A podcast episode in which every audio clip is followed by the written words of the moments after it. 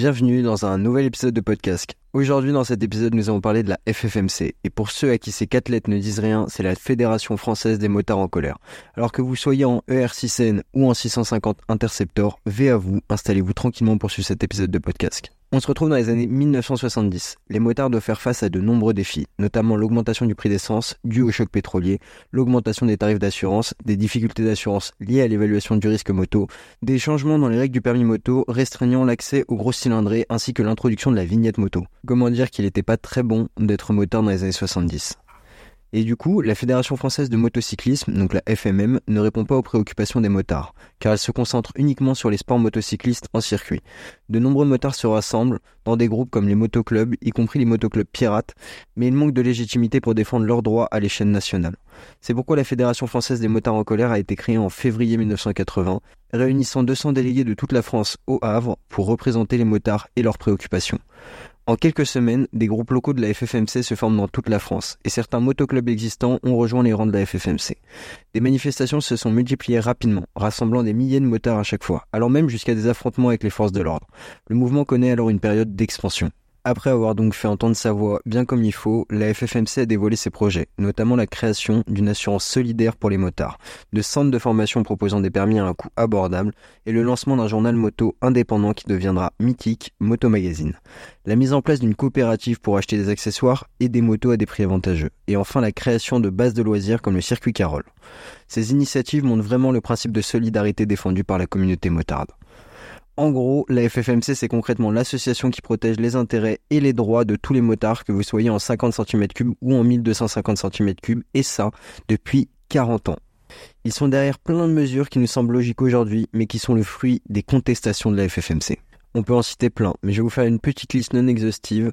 Donc on a le droit de remonter les fils de véhicules, le doublement des rails de sécurité pour éviter la fameuse guillotine à motard qu'on connaît tous, la création d'un label de qualité sur les antivols moto, l'amélioration de l'éducation et de la formation à la conduite par le BSR, l'amélioration de l'entretien des routes et notamment la disparition des fameux nids de poules.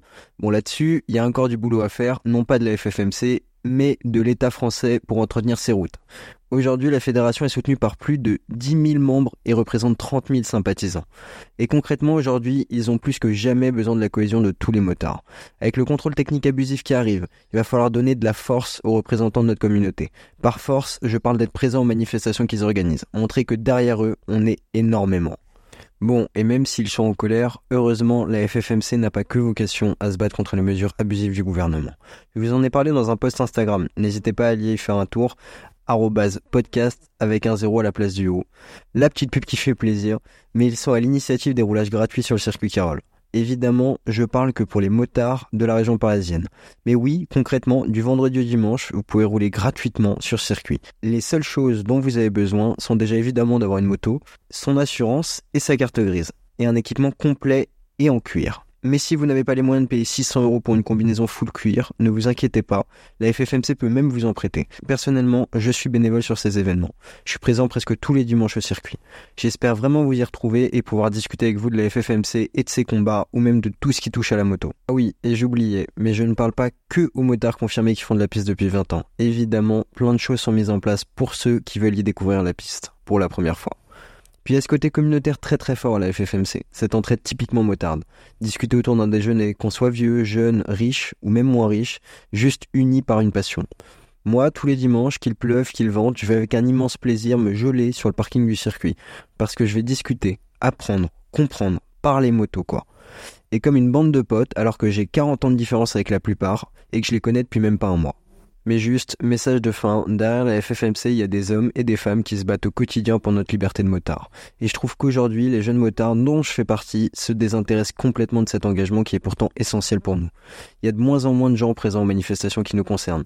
Aujourd'hui, en moyenne, les personnes impliquées dans la FFMC ont entre 50 et 60 ans. Et je trouve ça complètement dingue. Pourtant, quand je vais à des rassos, des événements ou même à Carole, je vois en grande partie que des jeunes. Oh les gars, aujourd'hui, notre liberté, elle se réduit drastiquement. Et encore plus dans les grandes villes. Pourquoi alors qu'on est ceux qui vont être le plus impactés dans le futur, c'est encore nos parents qui sont obligés de nous défendre. Les gars, rejoignez la FFMC parce que vraiment sans eux, ça ferait bien longtemps qu'on serait tous à vélo. L'objectif, c'est clairement pas de vous saouler en parlant de ce sujet, mais simplement pour vous montrer que notre liberté, cette volonté si présente chez les motards de tout âge, n'est absolument pas acquise, mais se mérite et le meilleur moyen de la gagner, c'est au minimum s'intéresser au combat de la FFMC. Merci beaucoup d'avoir suivi cet épisode de podcast. J'espère profondément qu'il vous aura plu. N'hésitez pas à vous abonner et à partager l'émission si elle vous plaît et sinon me faire part de vos critiques ou même de sujets dont vous aimeriez que je traite. Je vous souhaite à tous et à toutes une super bonne route et surtout, veillez à vous.